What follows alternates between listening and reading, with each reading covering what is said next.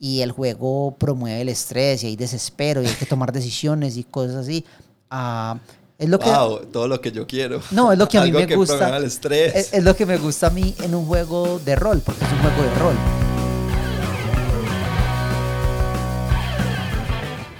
Este es el episodio 37 del podcast de la mesa. Dos es compañía.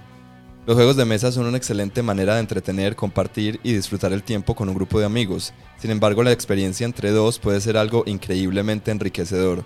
Tanto así que hoy en día muchas compañías están reconociendo esta tendencia y creando no solo juegos para disfrutar en pareja, sino también adaptando clásicos exitosos para que se puedan jugar entre dos personas. Bienvenidos.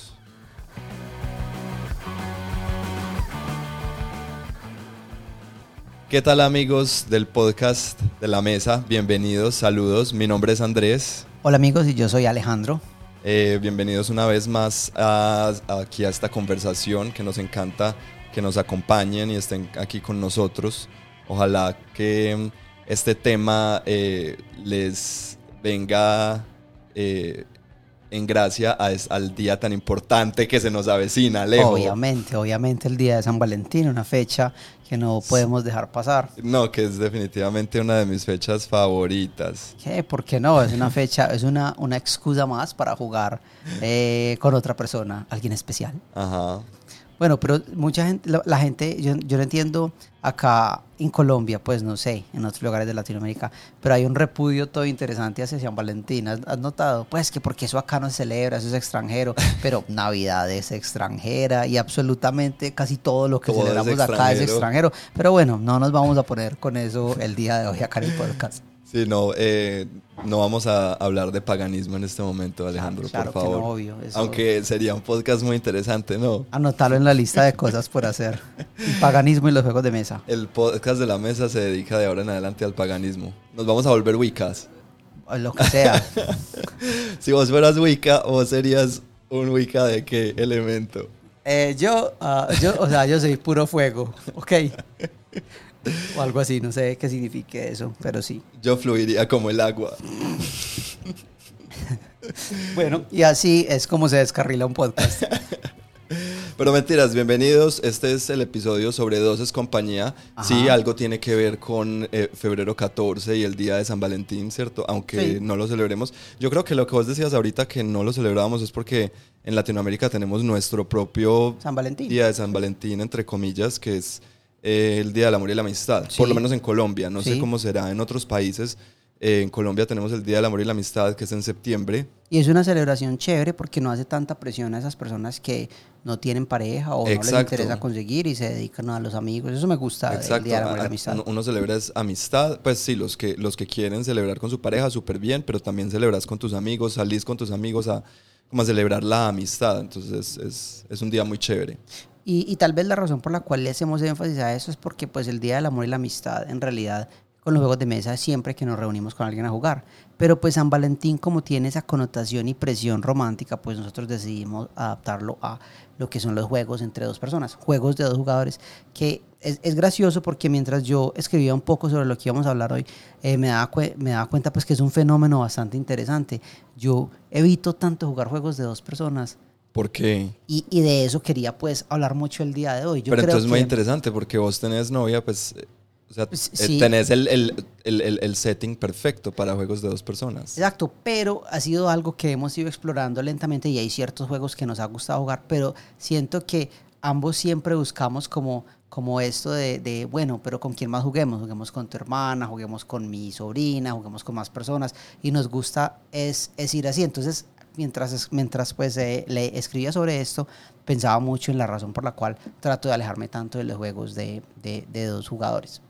Y, de, y eso pues quiero comentar un poco hoy, contarte como un poco lo que yo pienso y pues rebotar esas ideas contra lo que vos pensás. Sí, chévere. Yo no te había dicho nada al respecto antes. Pero antes de comenzar, Noticias. noticias. Alejo, nos trajiste un montón de noticias hoy. Sí, Entonces, y hay como una razón por la cual tengo estas, ¿cierto? Ah, Ok.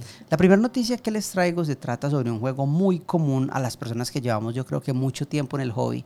Algo que me he dado cuenta de este juego, un factor común entre ellos es que más que todo es jugadores que llevan mucho tiempo jugando. Ajá. que es un juego de rol muy famoso y es un juego de rol que tuvo su, su, su auge pues y su apogeo como al, al principio pues de este siglo, como Sí. en, los- en la década del 2000 y eso, era muy común. Y es el juego de Vampiro la Mascarada. Ajá. Tal vez tiene que ver mucho porque, por lo que decidió hacer White Wolf con la historia, y pues ellos un tiempo, no sé si supiste, pero ellos terminaron como toda esta historia Sí. del metajuego. ¿Cómo era que se llamaba ese, el, el final de, de esa historia? Eh, creo que era Gehenna. Era el Gehenna, sí. Sí, eh, entonces, ¿qué pasó? Eh, pues el juego, pues eso dispersó muchos jugadores, pero una cosa en común, todas las personas que hablamos de este juego, pues tenemos como esta nostalgia de lo bueno que pasábamos jugándolo. Y una vez le preguntaba yo a un amigo con el que siempre he jugado rol, hey, vení, pero ¿por qué no jugamos este juego si, si nos gusta tanto, si hablamos tanto de él, ¿por qué no lo jugamos? Él me decía, lo que pasa es que jugar Vampiro la Mascarada requiere como un set de jugadores y un máster muy empeliculados. Gente que se meta mucho en el cuento porque es un juego de rol muy pesado en la parte del rol. Me tengo que pintar los, me tengo que delinear los ojos. Hoy y- hay que escuchar Evanescence todo el juego. Entonces, pues tiene mucho que ver con eso, que hay, eh, requiere una caracterización bastante profunda, eh, hay que conversar mucho, hay que rolear mucho, por decirlo así, no hay tanto combate de esa manera, y, y es un juego que im- impulsa mucho hacia eso, entonces, pues es bueno si te gusta el rol, pero sí requiere mucha más participación, y pues yo creo que eh, D&D, pues todo esta Dungeons and Dragons y todo lo que tiene que ver con ellos, han buscado maneras de hacer el juego más asequible y más fácil para las personas de jugar de una forma más casual. Y creo que el éxito del juego se ha basado en eso y me parece una excelente estrategia. Entonces, pues por eso muchas, siento que muchas veces las personas se han alejado de, de Vampire the Masquerade. Ujú. Bueno, la razón por la cual lo- les traje eso es porque estaba viendo que en Kickstarter en este momento hay un juego muy bien producido que se llama Vampire the Masquerade Chapters. Ajá. Y lo que es es un juego, un juego eh, de mesa narrativo, pues muy que imita mucho esta experiencia del rol e incluso pues leyendo al respecto de él hacían énfasis en el rol, en el rol, pero que no requiere un dungeon master, no requiere un, un, pues una persona, un director de campaña. El juego eh, permite que tus personajes suban de nivel, el juego tiene, o sea, está enfocado mucho en los diálogos, tiene unos libros de diálogos muy bonitos. eh, y, y, pues la manera como, como corren las aventuras parece ser bastante interesante. Obviamente como todo en Kickstarter tiene sus miniaturas, pero siento que no le hacen tanto énfasis. Es Ok. más, la, la, la versión base pues del juego, la, y que es cara pues para la versión base del juego, tiene es como estas miniaturitas de, de cartón, pues esos Sí. stand-ins sencillos, porque no le hace tanto énfasis a esos. Aparentemente el juego es muy dirigido hacia, hacia la aventura y el rol, y tiene como ese aspecto legacy, de que hay una campaña que se continúa y todo eso. Entonces, pues la razón por la cual lo quería comentar es porque sé que hay muchas personas pues, que llevan mucho tiempo jugando, que les gusta Vampire, entonces es algo interesante que mirar. Chévere. Pues mira, yo nunca he... ¿Nunca jugaste? eh, no, Vampiro la Mascarada sí lo jugué. Lo jugué bastante, la verdad. Eh, no fue mi juego favorito, pero no es un juego malo. ¿Qué Eh, clan eras? Primero hice un Gangrel la primera vez, Ajá. después tuve un Tremer, Ajá. después tuve un Timitze. Es que jugué mucho, o sea, la Ah, verdad lo jugué mucho. De esa gente. Yo lo jugué mucho y jugué un solo clan y creo que jugué un solo personaje Aburrido. por muchos años. No, es que... No, eh, mentiras, jugar la- un personaje la- Yo por no escogí años. toreador, toreador me escogió a mí. Suena, pongamos Evanescence. Suena súper toreador eso. Evanescence suena en el fondo. Em, pero a lo que iba es que no, em, no, o sea, me parece chévere que estén, eh, creo que es una, una buena manera de, de agarrar a los nuevos jugadores e introducirlos a estos juegos tan viejos que son unas joyas. Porque Ajá. si bien a mí Vampiro la Mascarada no es que me guste mucho, no es mi juego de rol favorito, porque para mí sí Dungeons and Dragons pues se lleva todos los premios de la academia y no academia. Em, que por cierto, ganó, ¿cuál fue? Eh, Eh, fue esta película de Parásito. Par- Parasites. Ajá. Mm, lástima, yo quería que ganara Jojo Rabbit. Pero, hay, pero me estoy yendo por otro lado. A lo que iba es que hay muchos. eh, es como el, el meme que salió de los, los millennials viendo a Eminem cantar en los Ajá. Oscars y todos emocionados. Y los centennials, y es Billie Eilish ahí con, con una cara de seriedad, Sí. ¿cierto? Y es como lo mismo está pasando. Pues hay un montón de juegos que son unas joyas de los 80s y de los 90s que es necesario que se retomen de esta manera para que, para que de pronto los nuevos jugadores los redescubran. Y no estoy diciendo que tengan que entrar de una a la última edición o a la nueva edición de Vampire, porque de pronto no es la mejor, pero de pronto pueden así entrar a Vampiro la Mascarada y encontrarse Sí. el libro pirata porque está por todas partes en, en internet, Sí, es muy fácil de encontrar y de pronto eh, eh, eh, hacer resurgir esta, esta, Sí. esta joya. Y algo que me gusta mucho de Vampiro, pues, es, eh, es, ese, es ese mundo, eh, World of Darkness. Y el hecho de que no hay solo vampiros, hay un montón de seres Sí, eso es extraños. muy chévere. Y eso es una de las mejores cosas, o sea, es muy O sea, es los que grande. creen que Marvel empezaron con eso del Cinematic Universe Oh, y no, no. sé qué, es como, amigo, déjame presentarte World of Darkness. Que World of Darkness, no sé si alguna vez lo viste, pero tuvo una serie en televisión. ¿En serio? bastante- sí, yo tengo eh, en los DVDs, tengo todas las series, algún día la querés ver. Es muy interesante, es muy graciosa, es muy dramática. Por eh, favor, que el Gárgolas, o sea, la caricatura de Gárgolas hacía parte de World of Darkness. Debería, ¿no? Eh, lo que pasa es que esta, esta, esta serie se llamaba Kindred, The Embraced, y era basado en los en vampiros de Masquerade. Entonces puedes ver varios de los clanes ahí, hay un príncipe. Y en realidad la historia es Con alrededor unos del efectos príncipe. muy noventeros, me Ah, imagino. obviamente, o sea, es así, no, no, o sea, es, es sea, increíble. Blade le gana en, Es increíble, pero es, o sea, yo sé que las, las personas que les gusta Vampire no, pues odian esa serie, pero a mí me encantaba lo, lo, lo mala que era. Ajá. Y pues la tengo, o sea, tengo el DVD, eso es una, uno de esos tesoros porque es muy difícil de conseguir, pero ahí lo, lo tengo. Ajá. Entonces por eso les quería mencionar Vampire, me parece pues muy interesante y, y lo vi ahí en el Kickstarter. Mírenlo, tiene un valor de producción bastante alto, me parece a mí. Y, y Yo quería que hacer una hecho. pregunta. Ahorita dijiste algo muy, muy que me interesó sobre los proyectos de Kickstarter que dijiste ta ta ta ta ta ta y es de Kickstarter y entonces tiene unas miniaturas, pero el énfasis no son las miniaturas. Yo quiero saber porque estoy muy desconectado del mundo de Kickstarter, pues yo la verdad yo no me fijo nunca en Kickstarter ya desde hace varios años, nunca. Entonces, por favor, eh, oyentes, si alguno sabe de proyectos exitosos, pero quiero saber de proyectos exitosos buenos que no tengan miniaturas. Sí. De juegos de mesa exitosos en Kickstarter que no tengan miniaturas de plástico. O sea, que sean euros puros o cube pushers o algo así. Porque me, me interesa saber si, si, ¿Sabes uno hace poco si que es necesario una, un, un- un- un set de, de miniaturas bien bonito para que las cosas pues, puedan salir adelante en esa plataforma. Yo sé de uno que hubo hace poco que fue exitoso y que se me pasó porque yo iba a entrar y por cosas que estaba ocupado con el trabajo no lo hice. Esta es mi mirada de desaprobación, Alejo. Y era el juego de rol de, de Root. Ah, ok, sí. Porque es que con los juegos de rol, yo no sé, a mí eh, eso todavía me llama la atención de Kickstarter. Porque mi experiencia con los juegos de rol que he comprado ahí ha sido buena. Y me gusta. Y lo puedes comprar por PDF. Entonces es muy bueno porque pues lo recibís rápido. Nosotros estando acá en Latinoamérica que se demora un poco más el envío y es más costoso. Sí. eh, lo recibí rápido y, y en eso pues me ha ido bien. Yo compré la séptima edición de Call of Cthulhu Sí. a través de Kickstarter. Que es muy, muy es bonita. Una cosa increíble y me gustó mucho pues. Entonces, Ruth, yo sé que es uno, pero sí, chévere la pregunta, que nos cuenten si hay eh, juegos de mesa que les parezcan o que hayan sido exitosos y que no se peguen de Que no de las miniaturas. dependan de las miniaturas.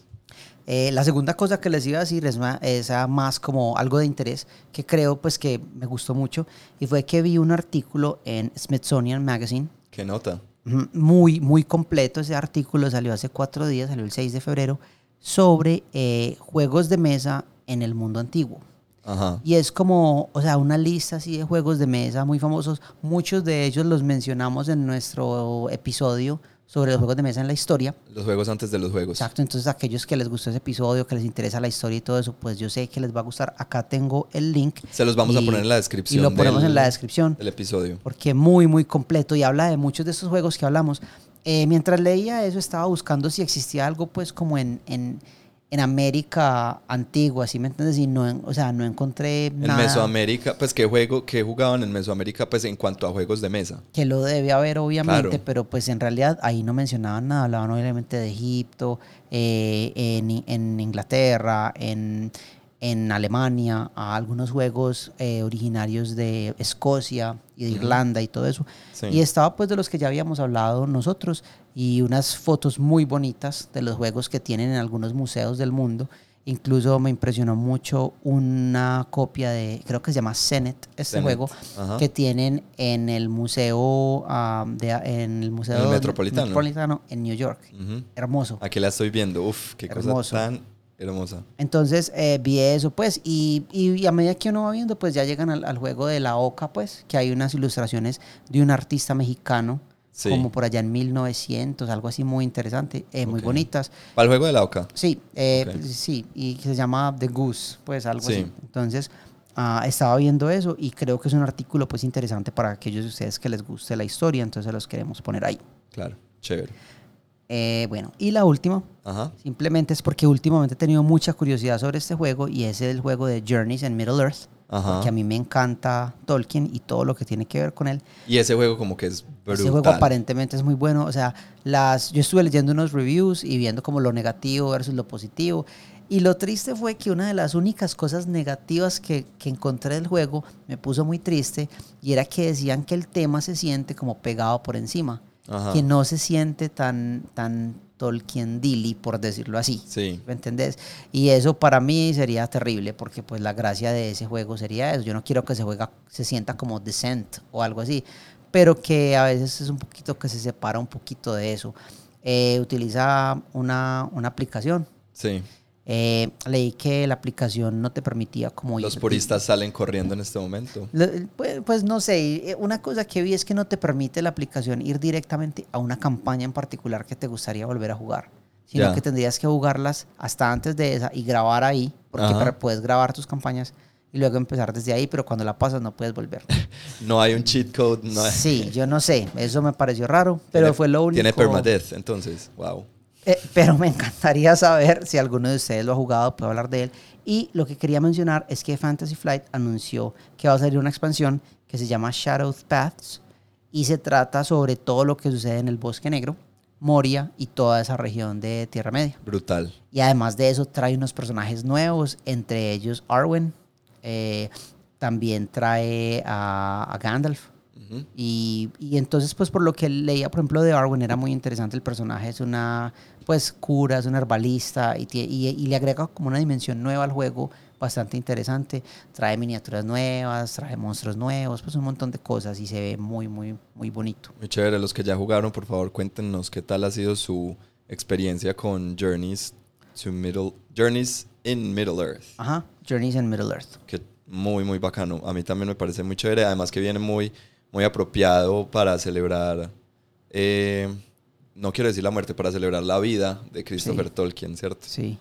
Mm, lamento mucho la, la- la muerte de él porque, porque pues una persona muy, muy importante para la literatura, sobre todo para nosotros los ñoños, pero pues ya a los 93 años creo que también... No, y, y mira que mucha gente, pues, o sea, la gente alaba obviamente a J.R.R. Tolkien, ¿cierto? Sí. Pero sin Christopher, la mayor, o sea, el trabajo de él no lo hubiéramos conocido de la manera que lo conocemos Totalmente. hoy en día. Entonces, o sea, siempre fue algo, pues, alguien muy importante.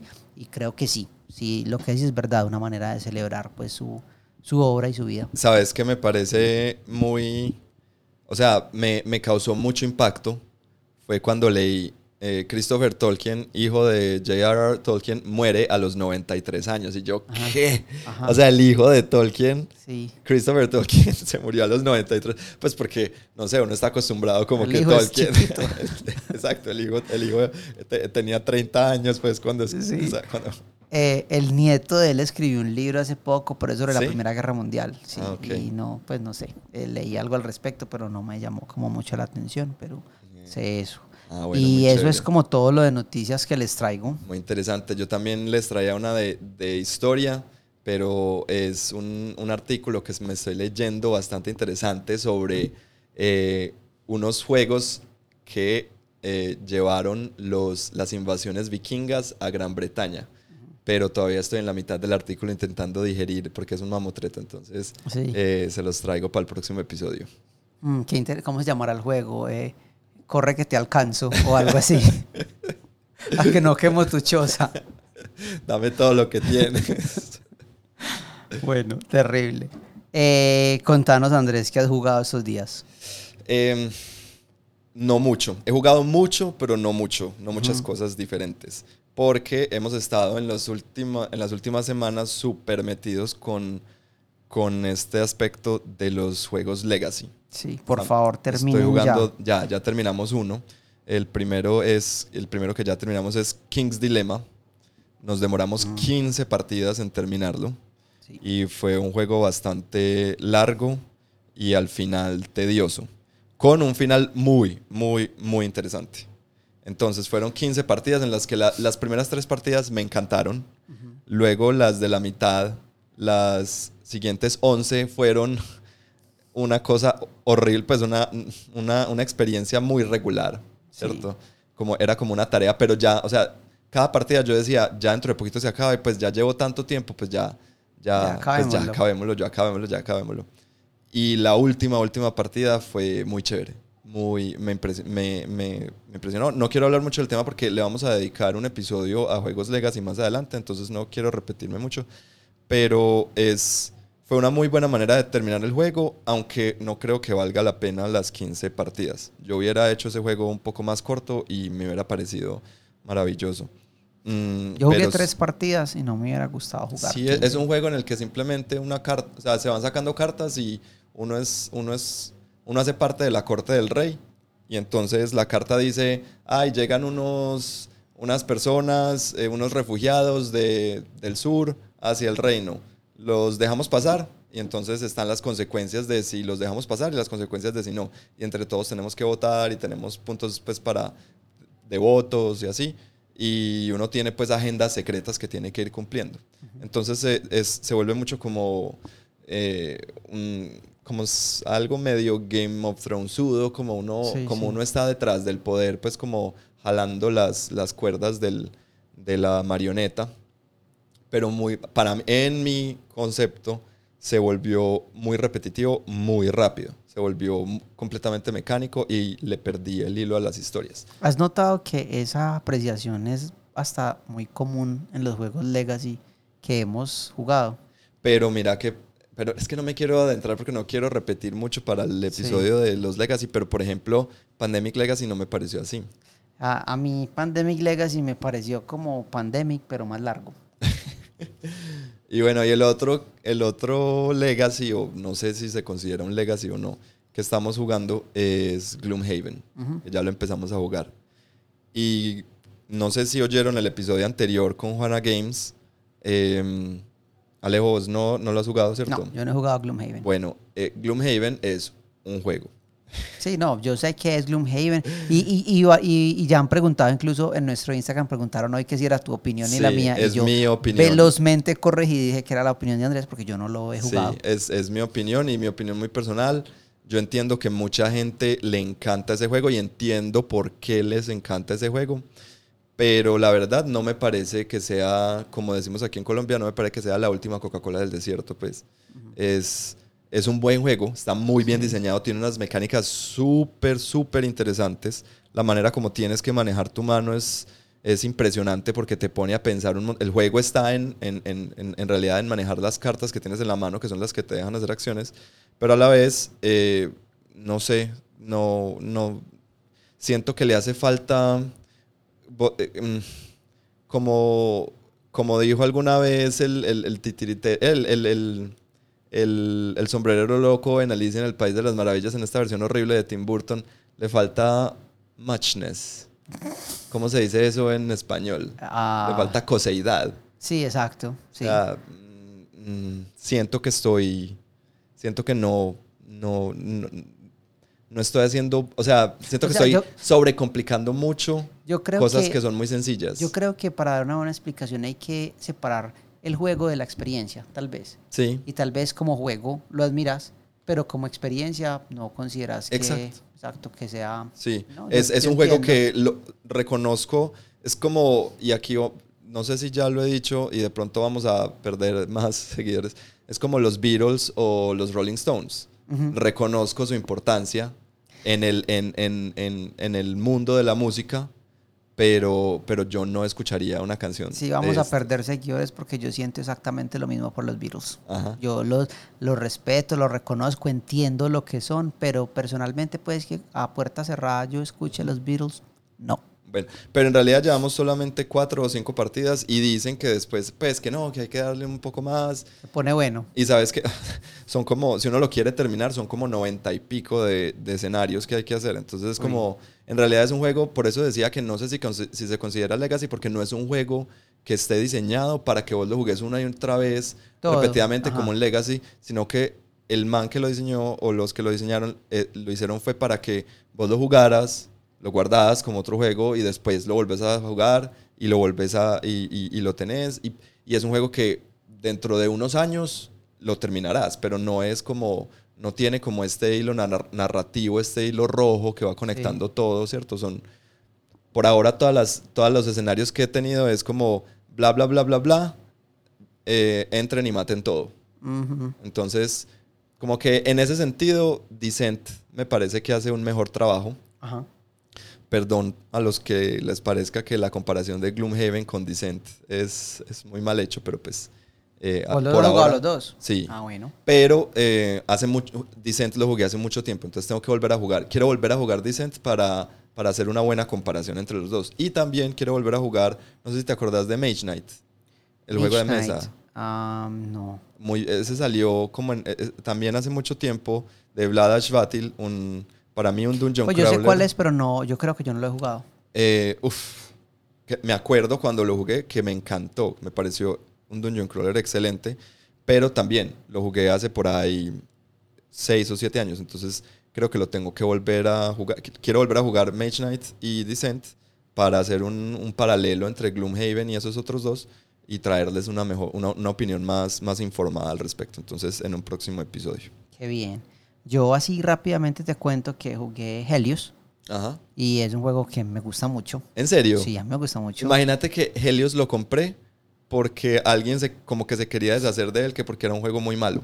Eh, yo creo que quien lo está vendiendo no era eh, Aleja- eh, Sebastián. No, sé, no me acuerdo. Yo lo compré porque como que, que no le gustó, que era un juego muy malo y se quería deshacer de él y lo estaba vendiendo súper barato. Y lo tengo ahí y nunca lo he jugado. No, me gustó mucho y lo jugué con dos, pues con, con las dos personas, pues los dos alumnos míos del club de conversación.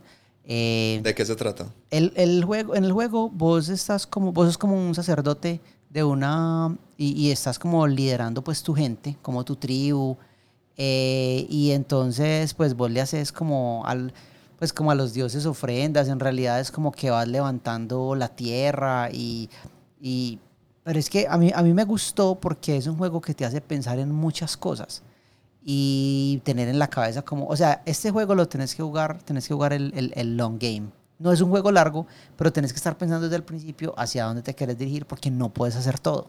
Ya. Y a mí me gustó mucho. Eh, fue bueno, nos divertimos. No es un juego largo. Incluso fue uno de los pocos juegos que hemos decidido, ok, hagamos un punto en que este juego lo vamos a jugar otra vez. Porque ya que lo entendimos serio? bien, eh, sí, queremos la otra semana volverlo a jugar. Ya que lo entendimos bien, como explorar otras maneras de hacerlo. Ah, qué los chévere. componentes son muy bonitos, es un juego muy, muy bonito, es, es bien hecho todo. Entonces, de verdad, que Yay, sí nos compré un buen gustó. juego.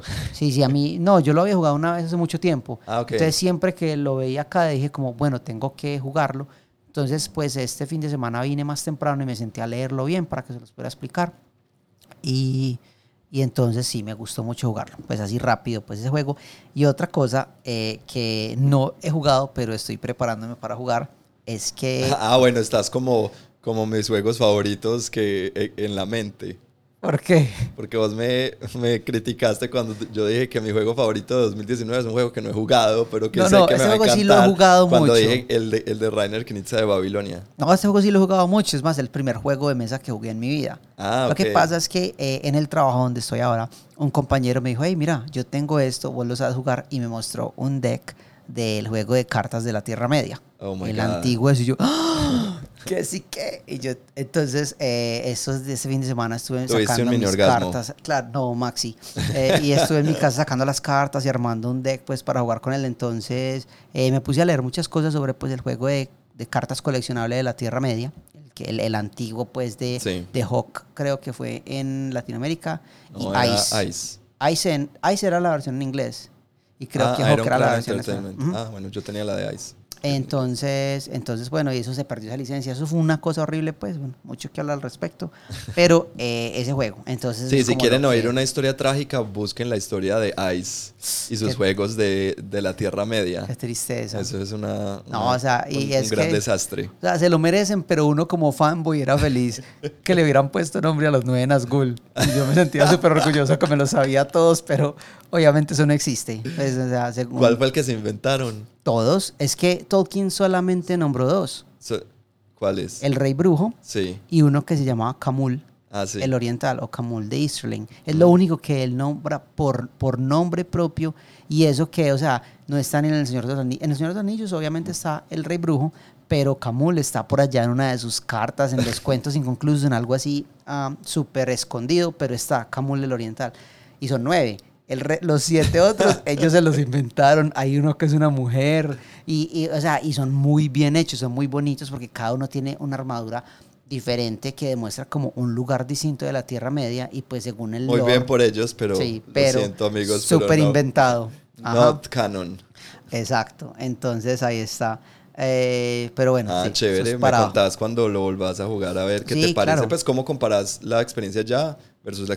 Porque uno muchas veces uno ve esas cosas con nostalgia. Sí. Entonces uno dice, ay, ¿qué tal será jugar el Super Triunfo hoy en día? ¿Y qué tal? No, pero sabes que yo ese juego, pues a través de los años he jugado así partiditas de vez en cuando con, con amigos y todo. Y no, es que es un juego muy Ha bueno. envejecido bien. Sí, no, es que es un juego excelente. El, es que es- lo que pasa es que es muy difícil de jugar. Es un juego que tiene muchas reglas, pero es genial. Muy, muy bueno. Y hay otro juego que yo estuve jugando que me encantó y se los recomiendo a todos Ese si es no lo han nuevo. jugado. No es tan nuevo, es del 2017. Pero es nuevo tuyo, ¿no? Eh, ac- nos acabó de llegar, sí, Ajá. lo pidió Santi, eh, que se llama Bargain Quest. Y Bargain Quest es una cosa hermosísima. Primero, el juego es divino, es Ajá. súper lindo. Y s- se juega a que cada uno de nosotros tiene una tienda. Ajá. Y eh, entonces sale un monstruo y vienen unos héroes al pueblo Obvio. que van a comprar cosas en nuestras tiendas para ir a pelear contra el monstruo. ¿cierto? Entonces yo tengo que, cada uno tiene, en su tienda, cada uno tiene un, un, eh, un- una, ¿cómo se llama? Un- una vitrina Sí. y eh, con, esa- con lo que uno ponga en la vitrina, con eso va a atraer a los, a, los, a los héroes. Porque hay héroes, por ejemplo, está el guerrero, el mago, el no sé qué, entonces no todo atrae a todos. Ajá. Y, y cada uno viene con un poquito, viene con X cantidad de plata. Entonces Sí. uno quiere atraer gente que tenga mucha plata. Y por medio de un drafting de cartas tipo Sushi Go, que pues yo me voy nos vamos pasando, yo cojo una carta y te paso el resto y así. eh, yo tengo que encontrar con cuál voy a, cuál pongo en la vitrina que no puedo vender, sino que es solamente para atraer. Para atraer. Y cuáles le voy a vender. Y luego con eso se van hacia el monstruo y pelean. Y si logran pelear y hacerle daño al monstruo, uno gana un punto de victoria. Y si además de pelear, hacerle daño al monstruo, sobreviven, uno gana otro punto de victoria. Ok, Andrés nos acaba de escribir NPC, The Game. Exactamente. Estamos jugando cuando uno va a la tienda de, de rol Sí. y, y ese, ese personaje completamente genérico. A eso juega ser uno. Pero les gustó. Brutal. Vea, pues te lo juro. bueno. Un juego que, sin ser el juego más complejo del mundo, o sea, está, me parece que tiene un balance genial entre, entre aleatoriedad, porque tiene bastante aleatoriedad, y, y estrategia, porque uno tiene que ser, saber muy bien qué cartas voy a pasar, con qué, qué- con qué cartas voy a traer, Sí. qué cartas voy a, voy a vender. Suena, suena muy interesante, suena algo que quisiera jugar. Muy, muy bueno. Se los recomiendo a todos. Es una, uf, es un juego de esos que yo quiero para mi biblioteca porque es, está muy bueno. Además que el tema está muy chévere. Pues tomar ese tema de Sí, los claro. héroes, ir a, ir a, ir a, a pelear, pero lo, lo voltean. Entonces eso me parece muy chévere. Es que, es que en realidad, o sea, eso es lo, algo que me gusta mucho de los juegos de mesa, es que vos puedes hacer un juego de cualquier cosa y si está bien hecho, es bueno. Pero mira que muchas veces los temas no tienen que ser tan pesados ni tienen que ser tan, o sea, como, como tan gran parte del juego. Mira este juego de literal lechugas hidropónicas del juego que es tan bueno. Y, y mira lo simple que es, algo tan sencillo y, y es muy bueno, es muy bien hecho. Entonces, Bargain Quest. Vayan, cómprenlo. Está muy bueno. Jueguenlo. Bueno, eh, entonces. Ahora sí, a lo que vinimos. A lo que vinimos. Entonces, eh, esto de jugar dos personas. Ajá. Pues, ¿qué tal? O sea, empecemos por algo que yo decía ahorita. Y yo hablaba de que yo me. Yo trato como de alejarme mucho de los juegos de dos personas. Y yo creo que una, una razón es porque, pues, mi costumbre a los juegos de dos personas es juegos como este de la Tierra Media. ¿Sí me entiendes? Que cuando yo lo empecé a jugar, pues yo tendría como, no sé, 14 años. Y recuerdo que fue como no solamente conocer mi primer juego de mesa, sí, o, o algo, sino que también conocer un grupo de personas. Y yo lo conseguí, fui de una como a jugar un torneo, entonces fue como esta confrontación directa, tan inmediata, y a, y a sentirme como que era la persona nueva que no sabía jugar. O sea, a mí me tocó enfrentar esos miedos que me dice hoy en día las personas que, ay, no Alejo, pues yo iría a jugar con ustedes, pero es que yo no sé. Digo, no, es que esto no es una competencia. Así me sentía yo y de verdad el no saber fui, pues obviamente me ganaron y fue horrible, pero eh, aprendí. ¿Sí me entendés? Entonces yo creo que yo recuerdo los juegos de, de dos personas como algo así, una confrontación tan directa entre dos. O sea, Risk. Risk es un juego así en el cual es esa confrontación directa, pues tan obvio, Risk no es para dos, ¿cierto? Eh, pero es como eso de que literalmente o sea, es un juego eh, donde por lo regular se enfrentan dos personas. Jugar ajedrez es dos personas y es literalmente uno contra el otro. Uno va a ganar, el otro va a perder y va a ser destrozado completamente. Entonces, yo creo que tal vez lo, los juegos para dos es porque me pone en ese, en ese enfrentamiento como tan directo con la otra persona, en su gran mayoría, y entonces es como que ya la parte social del juego eh, ya se dedica nomás a jugar, a jugar, a jugar. Entonces se pierde un poco eso, al menos lo veo yo así. No digo que tenga la razón, pero eso lo veo y eso es lo que me trae a la mente y tal vez una de las razones por las cuales me trato de alejar un poquito de ellos. Yo, a mí la verdad sí me gustan mucho los juegos de dos. Eh, no por su aspecto ni romántico ni nada de eso, sino que yo cuando estábamos, cuando yo me senté a pensar sobre este tema, sobre juegos para dos personas, yo dije, bueno, lo primero que se me viene a la cabeza es yo jugar con mi novio o vos jugar con tu novia, ¿cierto? Etcétera, o con sus esposas o con lo que sea, o con sus hijos, em, directamente. Pero yo decía, eso va mucho más allá. Va es a que eh, muchas veces es muy común uno no encontrar más de una persona con quien compartir un hobby o un gusto por un juego específico. En tu caso, por ejemplo, el, el juego de, la, de cartas de la Tierra Media. Sí, que casi nadie lo juega. Exacto. Entonces, eh, más que ser algo como romántico o, o, afectivo, es más como por conveniencia. Sí. O sea, estos juegos son muy convenientes porque es que no tengo que hacer un esfuerzo muy grande para encontrar, pues para, para poderlos jugar, para poder... Muchas veces eh, yo quiero jugar, hay muchos juegos de Rainer Knizia que pues eh, si no se han dado cuenta yo soy un gran fanático de, de él y sus juegos, pero muchos de sus juegos eh, requieren mínimo tres personas para jugarse y, y, y, brillan es con cuatro o a veces hasta cinco. Entonces se vuelve un problema porque no, pues yo tengo mi grupo de juegos y bueno, para mí ya no es tan problemático, pero puedo entender que para mucha gente que ya están viviendo otro tipo de rutina, otro tipo de, de, vida, pues estarse reuniendo con otras tres personas no es una opción muy viable eh, para hacerlo muy seguido. Entonces es, me parece que es una, una excelente manera de, de o, o, una muy buena alternativa a, a, las tardes de juegos de mesa normales con un grupo más grande. ¿Y qué pensás eh, de usar un juego eh, para dos como una, un método de introducción a una persona nueva en el hobby? ¿Te parece una buena estrategia? No. Me parece una excelente estrategia. Primero porque se pueden encontrar juegos muy buenos para dos personas, eh, muy fáciles de jugar. Casi que cualquier roll and write sí. se puede hacer para dos personas y es una muy buena manera. hay muchos roll and writes que van a servir eh, de introducción. Roll and Write son estos juegos en los que uno tira dados y por ejemplo tiene que escoger como ciertos resultados e ir anotando en una hojita o algo. Yo estoy jugando uno este fin de semana que se llama Bloom. Ah, sí, muy bueno. Y, es muy, chévere. Y es un juego así. O sea, tiras dados, súper fácil de jugar. Lo jugué con gente que nunca había jugado. Y el, los, el utilizar juegos para dos personas es excelente para cuando quieres eh, introducir a alguien al hobby pero que es más introvertido, ¿cierto? Porque uno entiende que hay mucha gente que uno le dice, hey, vení, vas, vení a jugar, y es como, uy, pero es que son, pues yo lo entiendo porque yo también soy, yo tiendo a ser más introvertido que extrovertido. Entonces, como ir a un sitio donde hay mucha gente o donde va a haber tres o cuatro personas que yo no conozco, con las que nunca he hablado, empiezo como a, a dudarlo, ¿cierto? Pero si vos me decís, no, vení, vení juguemos este y, y, así de a poquitos vas entrando al hobby, creo que es una, una excelente manera para, para, para atraer a todas esas personas que son más bien introvertidas o, o que tienden a ser más, eh, más eh, shy, más, sí, más, más tímidas. Más tímidas al respecto. Pero entonces, ¿preferirías jugar un juego de confrontación directa o de pronto un juego cooperativo con esa persona nueva? Si es una persona nueva, un juego de confrontación directa. Porque por lo general las personas nuevas tienden a o, o, o, ven los juegos como una confrontación, ¿cierto? El, el, el, concepto de juego cooperativo es un concepto un poco más complejo sí. y hay que esperar un momentico para, pues no es, no, pues cualquier persona puede arrancar jugando juegos cooperativos, no quiero decir que tienen que ser, pero Sí. eh, como, como, como camino de introducción, eh, me parece que es mejor uno de confrontación directa. Y no importa, démonos en la jeta desde el principio, pues es que para eso Sí. somos amigos, pues no, no vamos a pelear por un juego. No. Sí, sí, sí.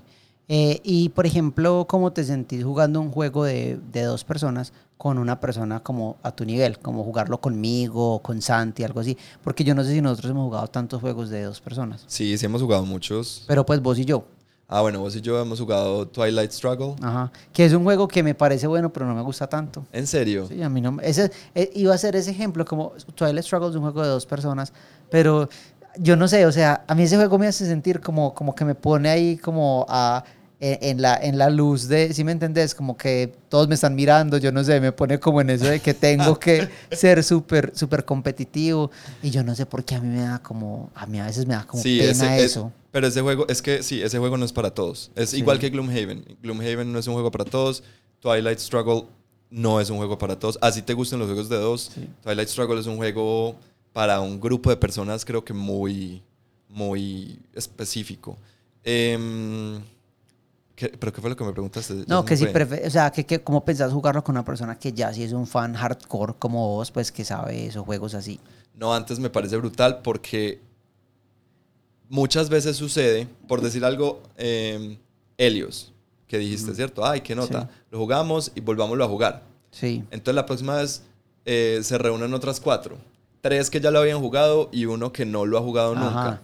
Entonces, por lo general esos juegos euros que son de estrategia, de, eh, de más de dos jugadores, eh, empieza a hacer que el que nunca lo ha jugado entra con desventaja. Sí, en un juego como Helios yo vería eso mucho. Cierto. Se- se- o sea, ahí se Entonces, habría una entra con- desventaja entra- bastante entra grande. con desventaja.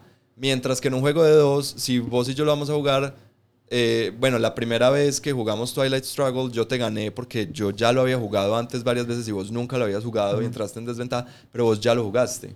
Estoy seguro que ya la próxima vez que jugué, si, si alguna vez lo juguemos, que no, no creo que Tal vaya a no. suceder, eh, vos ya tendrías mucha más oportunidad de, de ganarme, ¿cierto? Igual con otras personas. Es más fácil, eh, de nuevo, va a que un juego de dos personas es más fácil sacarlo a la mesa eh, porque es que solo necesito otra persona con quien jugarlo, Claro. ¿cierto? Claro.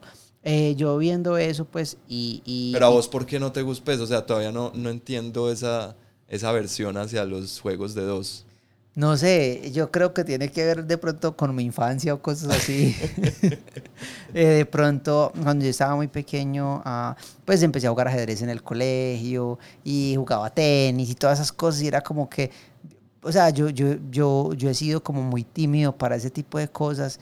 Y no sé, es como muy competitivo. Entonces, a veces no quiero como dejarme llevar y de pronto como si le gano a una persona de una manera aplastante, no quiero que se sienta mal y tampoco quiero sentir como la vergüenza de que me ganen de una manera aplastante. Entonces me gusta como cuando hay esa tensión, es chévere, pero no sé, tal vez suena como una bobada, pero yo creo que tiene que ver algo con eso, es algo como mío, psicológico. Entonces... Tenés eh, un bloqueo ahí. Sí, puede ser, puede ser. Entonces Te vamos a tener que hacer Reiki o algo. por alguna cosa. Favorezco mucho am, los juegos donde, donde, pues de dos, pero en los cuales está jugando contra el juego. Me gusta eso. Ok, entonces cooperativos. Sí, a mí, por ejemplo, o sea, revisando esto, me gusta mucho, mucho, mucho ese nuevo Arkham Horror, eh, el juego de cartas. Ese me gusta mucho como un juego para dos. Me parece súper bueno porque vos estás Y jugando para dos contra el es perfecto. juego. Es No sé, es que es más, se puede para más de dos. eh, no, solamente es para dos. Para Yo creo dos. que cuando estábamos hablando de ese juego, vimos algo que decía que con dos cajas se puede jugar para cuatro. Pero no sé, pereza. no sé. Pero el juego está diseñado para dos y se juega mejor para dos. Y me gusta porque es un juego como me gustan a mí, con mucha temática, muy narrativo, y en el cual en realidad los dos están pensando, bueno, ¿qué hacer? Y el juego promueve el estrés y hay desespero y hay que tomar decisiones y cosas así. Ah, Es lo que, wow, todo lo que yo quiero. No, es lo que a mí Algo me que gusta. el estrés. Es, es lo que me gusta a mí en un juego de rol, porque es un juego de rol. Yo Sí. siento que a pesar de ser un juego de mesa, pues tomas un personaje y tenés ciertas limitaciones basadas en ese personaje. A mí me gusta mucho y, es uno de los que yo diría que está ahí. Eh, si yo le quisiera mostrar a alguien eh, juegos de mesa, yo lo haría con ese. Y te digo por qué, porque pues a pesar no, de que pero es ese juego es demasiado complejo. Sí, pero yo siento que si yo lo entiendo bien, se lo puedo explicar a una persona e introducirlos lentamente y que sientan como, wow, jugué un juego complejo, Pero creo que lo puede hacer. Porque el juego, a pesar de que es complejo en mecánicas, no es complejo como experiencia. Pues vos no tenés mucho que hacer, vos te moves, jugás cosas, si puedes, si entendés el idioma, no es sino leer las cartas y lo tenemos en español. Entonces creo que sería como una... una si, un- si uno puede guiar a una persona a través de esa experiencia, creo que sería, saldría pues la persona librada de una manera muy positiva y decir como, wow, eso fue muy bacano. Pues porque se sentía como un videojuego, pero no lo era, se sentía como una historia, pero no lo era, y yo era un, un, un participante. Siento que a mí me hubiera encantado como entrar por juegos así. Ok. Me, me- me parece muy, muy buena opción para eso. Sí. Em, no sé, vos qué pensás de... El, el- yo creo que el juego para dos personas más famoso en el mundo entero, pues es ajedrez. Sí. Me atrevería a, a decirlo. No, Sí. tengo, no tengo bases para... No tengo mis eh, fuentes para corroborarlo, pero estoy... Pero yo pondría mi plata en que es el juego para dos personas más conocido en el mundo. Sí. ¿Vos qué ser. pensás de ese juego? Ah, el ajedrez. Sí. No, a mí me parece, o sea, es un juego muy elegante, es un juego muy difícil de jugar, le tengo mucho respeto, lo he jugado y, y lo he disfrutado, pero no, no juego ajedrez a un nivel competitivo así alto, ¿sí me entendés? Si vos de- me decís, A mí el no, ajedrez es los Beatles de los juegos de mesa. Sí, o sea, que yo lo jugaría, no, yo, si, si me dijeras en este momento, ah, juguemos ajedrez, yo te diría, no, mejor juguemos Hive. Eso. Hive me parece más. Y, y yo creo que, incluso leí al respecto de eso, yo creo que es una comparación justa sin faltarle el respeto al, ajedrez. Porque Hive es muy similar en eso de que yo tengo unas, unas fichas que se mueven de una manera igual a las tuyas y es como hacemos nosotros uso de esos movimientos. A mí me encanta Hive, me parece un juego excelente. Mira que hay confrontación y mira que es un juego que yo creo que una persona que no sabe jugar, yo le gano las primeras dos, tres, cuatro partidas, pero a medida que lo va cogiendo y va jugando más, se puede, puede haber una competitividad bastante interesante. Hive es uno de esos juegos que está en mi lista de mejores juegos de dos jugadores. Definitivamente, me encanta ese juego. Otra cosa, otra, otro punto a favor para mí sobre los juegos de dos personas, y aquí les va un consejo, eh, es, un, hacen, es un excelente regalo para un matrimonio. Cuando te inviten a un matrimonio, Sí. me parece que es un excelente regalo para esa pareja que se acaba de casar. Sea que jueguen o no. Porque es, primero, un regalo que va a sorprender. Sí. ¿cierto?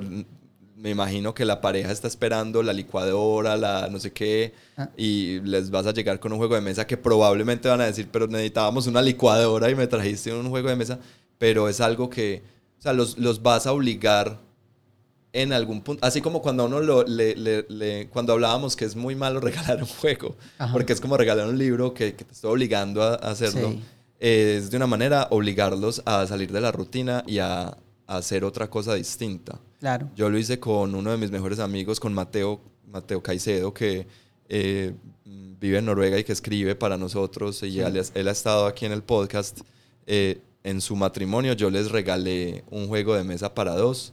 Y después de, después de un tiempo de, de jugarlo, me, me escribió y me dijo, esto es de los mejores regalos que, que nos han dado, no sé qué. Es Lo- lo- brutal". o sea, el punto a favor es que Mateo es un jugador, entonces pues obviamente... sí, pero la esposa no. Pero al menos hay uno que se va a sentar a leer las reglas y todo eso. A mí me parece que de pronto, no sé si una, si a, si a una pareja de no jugadores, o sea, es- estás como, uno está tirando los dados literalmente a ver si al menos uno de ellos se va a animar a decir, bueno, yo me siento a leer esto, porque si no tienes la oportunidad de explicárselos, de pronto no sea tan bueno. Eh, muy Ah, yo sí lo chévere. haría. si- los- no, a mí yo, yo me arriesgaría, pero trataría de buscar una manera de que, si yo sé que no son personas que juegan, Ajá. de pronto que no se sientan intimidados por un set de reglas. De pronto les regalaría también un video de cómo jugarlo o algo así. Sería Pues o por lo menos un, un link. un como, tutorialcito. "Hey, vayan aquí para ver cómo... Depende cómo de cuánto jugar". los quiera. Si los quiero mucho, les hago el video yo. el video tutorial de cómo jugar. Entonces ya saben, cuando reciban un regalo de Alejo, si reciben el video tutorial de él, pues ya saben qué pensar. Si no reciben el video tutorial de él, ya saben qué pensar. Más claro no pude haberlo dicho. Exacto. Eh, decíamos, estaba mirando aquí, bueno, eh, lo que decías ahora me parecía muy interesante y es que muchas veces esos juegos de dos son una forma de lidiar con el hecho de que no tengo un grupo de juego. Ajá. ¿Sí o qué? No tengo un grupo de juego, es una forma... Pues o tengo un grupo de juego, pero no siempre vamos a... Pues es que, que cinco personas o cuatro siempre puedan estar ahí, es mu- o sea, es, es muy difícil. Que, que, eh, eh, eh, es como, como dicen por ahí, pues enf- enfilar gallinas con un... ¿Cierto? Es, es- es Sí, muy es difícil, difícil poner a cuatro veces. personas eh, de acuerdo para un horario, a no ser de que sean muy, muy, muy, muy dedicadas, que eso no pasa muy, o sea, esos ya son jugadores que son ya más como nosotros, más obsesivos. Pero para, las, para los jugadores casuales, creo que los juegos de dos es perfecto porque si somos varios jugadores casuales, pero solamente vos y yo nos encontramos, pues maravilloso, tenemos un montón de juegos de dos para jugar. Yo, sí, es, es cierto. Yo estaba mirando, o sea, mientras hacía esa, esa investigación encontré una lista eh, nueva, es una lista pues de este año, eh, que lo hacía pues un website que se llama Nerd Match Ajá. y tenían como los mejores juegos para dos personas del dos- pues hoy 2020, o sea, era una lista actualizada. Sí. Entonces, pues obviamente están los que uno esperaba ver, pero también vi varios que no los esperaba ver en esa lista, que se pueden jugar para dos perfectamente, y me pareció interesante. Como ve, nunca lo he jugado entre dos personas, pero pues sí te quería preguntar, como de algunos, qué pensabas de ellos, ¿cierto? Ajá. Y uno de los primeros que encontré, Como verán, Alejo fue el que hizo todo el research de este episodio. no, sino que pues hoy tuve la curiosidad y me puse a mirar un montón de cosas y me, y me gustó pues como el Chévere. tema. Y uno de ellos es un juego que en este momento, pues esta semana pasada, lo estuve leyendo porque lo qui- quiero que lo juguemos, pero entonces quería como que, me parecía como que iba a ser algo muy denso, entonces quería estar preparado para que no tuviéramos que estar leyendo instrucciones y verdad cómo poderlo explicar. Y es el de Sherlock Holmes eh, Consulting Detective. Sherlock Holmes, eh, detective consul- eh, consultor. Consultor, sí, Ajá. consultor. Eh, y es uno de los muchos juegos de Sherlock Holmes que hay. Pero sigo viendo como cosas al respecto. Leo aquí y allá comentarios de que es uno de los mejores de investigación que hay de Sherlock Holmes. Y yo he jugado varios y todos me han gustado de maneras distintas, pues. Pero este me gustó que la simplicidad del juego, o sea, no hay fichas, no hay que moverlas, no hay puntos. Son unos manuales, pues son unos libros. Sí, son varios libros y unos mapas. Ajá. Y en, y, y en realidad, o sea, eh, el juego empieza leyendo una introducción y es una escena en la cual, eh, pues vos, eh, uno, pues los jugadores, nosotros jugamos como un grupito de, de- de chicos que viven como en el barrio de Sherlock Holmes, que en las historias de Arthur Conan Doyle, ellos eran como los ojos y los oídos de Sherlock Holmes en las calles, unos Ya. chicos como que vivían en las calles. El todo es que le estamos ayudando a él con estos casos. Y pues llega un cliente al despacho de Sherlock Holmes y nosotros estamos ahí y empezamos como, escuchamos la conversación del caso que le traen. Y basado en lo que escuchamos, en, lo- en las cosas iniciales, tenemos que empezar a indagar y a decir a dónde vamos a buscar pistas. Eh, leí que es un juego muy bueno para jugar entre dos personas y aunque no lo había pensado de esa manera, cuando empecé a leer sobre el juego y, y las cosas, eh, ya entiendo por qué creo que sí podía ser muy interesante, porque en realidad, pues mira que la mecánica del juego es solo leer cosas y discutir. Claro. Creo que entre dos personas se puede hacer perfectamente. Sí, claro, y se da hasta más fácil, ¿cierto? Es una, una- un, un diálogo, no, no una conversación entre un montón de gente, pues porque poner a gente de acuerdo es bien No, y difícil. pensar lo que se podría hacer, o sea, se podría incluso jugar mientras viajas. Claro. Pensar, o sea, unos, digamos claro, un que- viaje en avión, Exacto, uno te vamos sentado para- al lado del otro. Exactamente, así muy este lejos, todo, Uy, porque no jugar eso? Eh, en, el, en el aeropuerto, en el avión, o sea, cosas así, y, y estar, y como el juego no, no, no, no estamos como obligados a que no, es que lo tenemos que jugar ya, es que no lo podemos mover, no, si paramos, guardamos todo en el maletín y luego seguimos cuando Claro. podamos seguir jugando. Eh, y nos da tiempo para pensar, para discutir, porque es un juego que promueve eso, la discusión y decisiones de, pues el juego supuestamente tenés, la idea es averiguarlo con el menos números, el, el menor número de pistas exploradas posible. Entonces hay que decir como, bueno, ¿será que sí vale la pena ir allá para asegurarnos de algo que, de lo que casi estamos seguros? ¿Sí me entendés? Entonces está todo eso. Y me pareció muy interesante que sea un buen juego para dos. Que pasa es que ahí te metiste con juegos cooperativos, que Ujú. ahorita hablábamos, y yo creo, yo creo, me atrevo a decir que cualquier juego cooperativo entre dos puede ser una mejor experiencia. Qué bueno que decís Cualquier eso. juego cooperativo. Qué bueno que decís eso, porque número 3 en esa lista Ajá. es Pandemic Legacy. Jugarlo entre dos. Sí, Ajá. ve, me- pues ya no lo voy a volver a jugar, pero, pero interesante, sí, claro. Y, y puedo imaginarme Pandemic entre dos es mucho, mucho mejor. Claro, o sea, y ponete a pensar, cada persona escoge varios personajes y, y creo que es más fácil a la hora de ponerse de acuerdo, analizar y siento que sería más inmersivo si es de una manera más personal y, y- y más ah, como íntima a la hora de decidir todo eso. Pues bueno, esos juegos cooperativos que se pueden, entonces, porque hay juegos cooperativos que requieren mínimo tres jugadores, entonces, pues obvio no los vas a poder jugar. Oye. Pero los juegos cooperativos que se puedan jugar entre dos, creo que el- el- lo mejor es jugarlos entre dos, porque, porque tiende a haber entonces esto de alpha player y no sé qué, Pero- y entre dos no se da tanto eso. Pero mi juego favorito, mi juego cooperativo favorito, yo creo que entre dos no sería bueno. Ajá, Y es Dead of Winter. yo creo que sí. Yo creo que no. A mí me parece que una de las cosas que más me gusta de Dead of Winter es que, o sea, como la pluralidad de todas estas personas ahí discutiendo el hecho de que yo no sé las intenciones de cada uno de ellos, de que puede que haya un traidor. Y yo creo que Pero es que eso es lo mejor, o sea, imagínate jugarlo entre dos y puede que vos, o sea, lo estamos jugando vos y yo, Sí. puede, puede que vos seas un... Creo que la paranoia es mayor Sí. si, si, si yo todo el tiempo estoy pensando que vos sos un traidor a que si tengo otras tres o cuatro opciones que de, sí. de pensarlo. Lo que pasa es que Pa' a mí, mí sí a mí, a mí Dead of. Winter me gusta tanto por el hecho de que es una comunidad y hay diferentes personalidades, diferentes personas Pero es que versus a una dos, pareja. entre dos vos vas a, a- a manejar varios personajes, ¿no? Sí, sí, sí, yo sé. Y, y mira que incluso cuando uno tiene la, cuando estás jugando entre cinco, cada uno maneja mínimo dos personajes. Sí. Pues empezás con dos, un líder y todo. Pero yo siento, o sea, una de las cosas que a mí me, pues de las pocas cosas que rescato de series como The Walking Dead, era que era un grupo grande de personajes y todos podían disparar para lugares muy distintos. Y eso me gustaba mucho. Entonces, por eso yo diría que ese juego en particular, a mí personalmente me gusta más con bastantes. Pero Pandemic Legacy creo que sí sería muy interesante entre dos. Y es una de esas opciones acá que... Listo, y ahora hay muchos juegos que los diseñan, ¿cierto? Y en la caja dice de 2 a 4 jugadores, de 2 a 5 jugadores, de 2 a 6 jugadores. Ajá. Eh, ¿Te ha pasado que has jugado esos juegos entre dos y sean buenos? O sea, ¿qué, qué juegos que, que normalmente es para más de dos jugadores, al jugarlo con dos sí sea bueno? Eh, a mí me... Yo jugué Carcassonne entre dos y me gustó. Muy bueno. Gustó Carcassonne mucho. entre dos cam- y cambia. Sí. O sea, el juego es, es, es un juego diferente, o sea, se juega distinto. Carcassonne sí pues, bueno, no, no, perdón. eh, voy a repetir. No se juega distinto. Es, es, es el mismo juego, son las mismas reglas, pero el juego se siente completamente distinto. Sí, vos me contaste eso cuando estuviste en el torneo. torneo, Que sí. te tocó, o sea, el torneo, acá cuando lo jugamos en Medellín eran mesas de cuatro, tres o cuatro. Sí, Eh, bueno, eran todas de cuatro, había una de tres, creo. sí. Y, y cuando llegaste a Bogotá me contaste que una de las cosas diferentes era que allá siempre eran entre dos. Ajá. Entonces fue como un juego diferente y yo aproveché y lo jugué entre dos y me gustó bastante. Sí. Jugué- Pero hay juegos, hay juegos que, por ejemplo, se supone que, que se pueden entre, entre dos y no me parece tan chévere. Por decir algo. eh, ¿Qué tal es mm, Catán entre dos? ¿Lo has jugado? No, Catán es mínimo para tres. Ah, no se puede. No se ah, puede. no, no sabía. Pero por ejemplo, Lords of Waterdeep. ok, Entre dos, aburridorcísimo.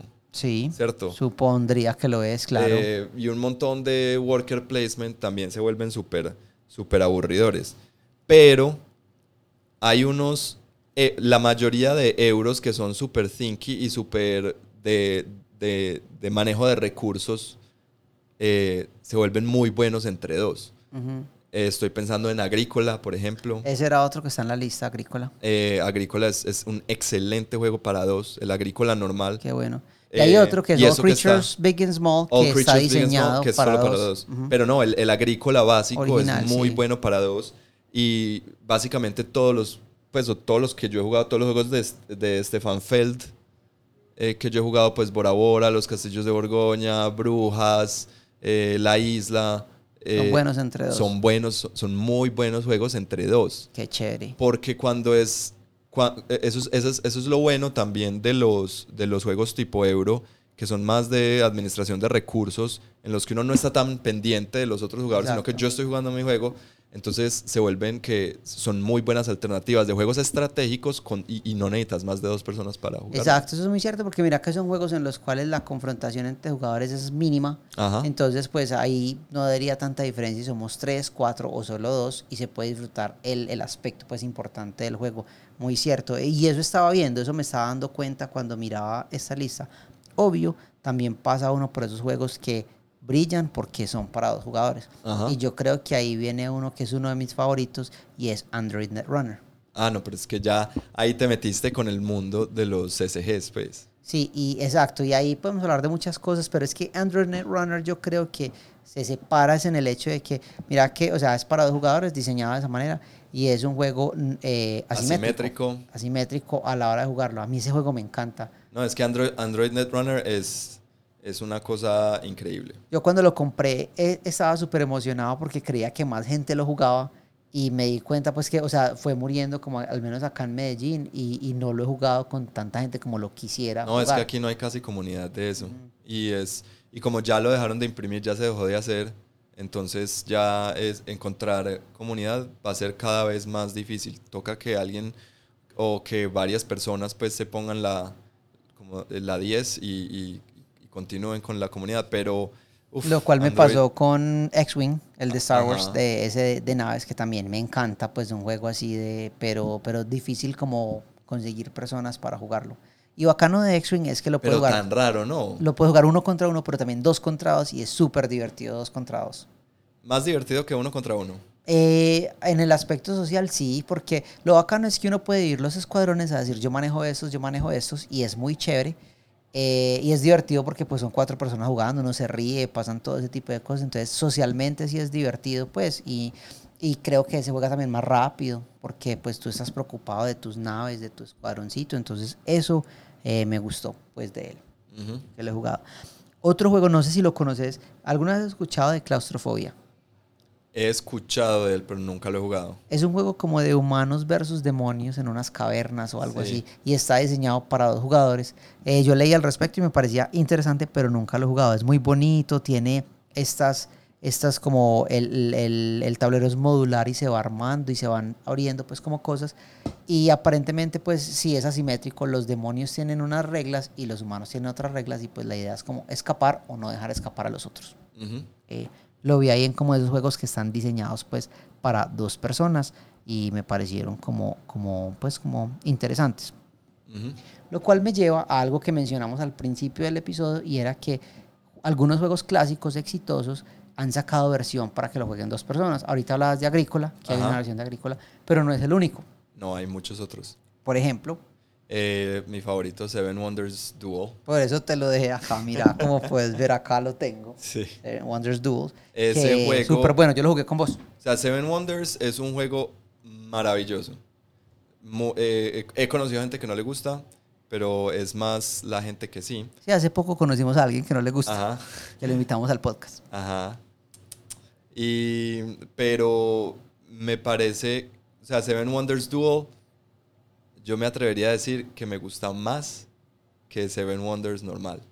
Yo no quisiera escoger entre los dos, pero me parece muy bueno. Lo que pasa es que Seven Wonders normal es excelente cuando tenés un montón de gente, nuevos a los juegos, y ese juego enamora inmediatamente. Pero es que Seven Wonders Duel viene en una cajita pequeña, Sí, cartas muy pequeñas, bueno. aunque utilizan el espacio, o sea, se consume toda la mesa. eh, es como hay tanto juego en tan poquitas piezas Ujú. y con dos jugadores no más. Y hay tanto, tanto Muy juego ahí. bueno, es muy Ese bueno. juego es, es, es- no, es so- no es solamente uno de mis juegos de dos favoritos, sino que es uno de mis juegos favoritos de, de todos los que tengo, porque la verdad es, es un diseño bastante elegante. También hay un Catán para dos jugadores, y es con cartas. ¿Lo has jugado? No lo he jugado, pero no me llama la atención. la Pero verdad. estaba, pues lo encontré acá en la lista y estaba como yendo a esos juegos que, que son, eh, pues que son es- esos juegos que eh, toman un título famoso que fue exitoso y lo adaptan a dos jugadores. Quería saber si lo habías eh, jugado, No, porque nunca. pues obviamente es No. uno de esos que están ahí. Entre otros encontré Time Stories también, que era un buen juego para jugar entre dos. No lo Ni he idea, jugado. no lo he jugado. Ese es uno de esos juegos que, que de verdad yo quiero que juguemos. Sí. eh, pero no, no lo he, no lo he Habrá jugado. que comprarlo, Alejo. Y eso pues, esos son como así de la lista muy por encima pues de los, de los varios pues que quería comentarte a ver Ya. qué te parecía si los habías jugado o no. Sí, yo tengo aquí otros, eh, una pequeña listica que hice de algunos juegos que se me ocurren para dos muy buenos. Por ejemplo, Codenames. Sí, y hay uno, hay un co- Codenames, ah, creo que se llama Codenames Duo o algo Sí, así. ajá. Es especial para dos. Exacto. ¿Lo has jugado ese? Es Eh, una caja verde. Sí, es, es muy bacano. Como Es- que yo sé la información tuya y vos la mía y nos tenemos que ayudar. eh, exacto, es se vuelve es cooperativo. Entonces, de nuevo, un cooperativo entre dos personas. Sí, ¿Cierto? Em, los roll and write en general, sí, en especial uno que hemos jugado mucho últimamente que, que se llama eh, Welcome to. ujú, eh, que es un juego en el que uno arma como uno es un, uno es un agente de, de bienes raíces y está Sí. intentando eh, vender y armar un barrio sí, tipo en los años 50 en la- en- en- del, del- del sueño americano. Eh, es un juego maravilloso y es- se juega igual de bien para dos personas que para 100 personas. sí. Entonces es un juego que para dos, uf, eh, no, no dudaría en sacarlo. Y no dudaría en sacar cualquier roll and write, como, como ¿cuál es? Flower eh, Bloom. Bloom, eh, o como el, el juego de los castillos de Borgoña, el juego de dados. Es Ese también nunca lo he jugado. el, roll- el que es roll and write, es muy chévere. Bueno, y así. Tengo Hive. Hive es un Hive juego maravilloso, ¿cierto? Ahí me encanta. Además que es, es muy táctil, es muy... Tiene mucha... mucha eh, muchos... Mucha, mucha materialidad. Sí, Eh, entonces se vuelve un juego que llama mucho la atención, aunque no sea un juego despampanante con un arte súper maravilloso, sino que son unas fichas como de una resina. Eh, entonces A mí me encanta de Hive el hecho de que salió el juego base y luego empezaron a sacar estos otros insectos que uno compraba y se le unía al juego. Ajá. Venían dos piezas y la sí, claro. Eso me pareció wow. O sea, imagínate como si al ajedrez le exis- existieran Ajá. expansiones, hicieran que vamos a cambiarlos al fil por estas piezas que hacen. Con esto que con así. seguridad debe haber, ¿no? Wow, o sea, Además. me pareció como pum. Sí, súper chévere. Eso, me- eso me gustó mucho de, de Hive. Hay un juego de Rainer Knizia. Bueno, Rainer Knizia tiene un montón de juegos para dos personas nomás, pero hay uno que me encanta que se llama Lost Cities, Ajá. que es sobre. El juego, es- entre comillas, el tema es como arqueólogos e ir a, e ir a, a, a investigar, pues, o a- a explorar eh, ciudades o civilizaciones perdidas, pero pues bien podría ser ir a ver lechugas hidropónicas. Sí. Eh, pero, uff, brutal. Es un juego, es solamente para dos y, y te lo juro que tiene una un nivel de estrategia bastante alto, sí. Ese muy recomendado. Y eh, bueno, el Twilight Struggle, que ya hablamos de él ahorita.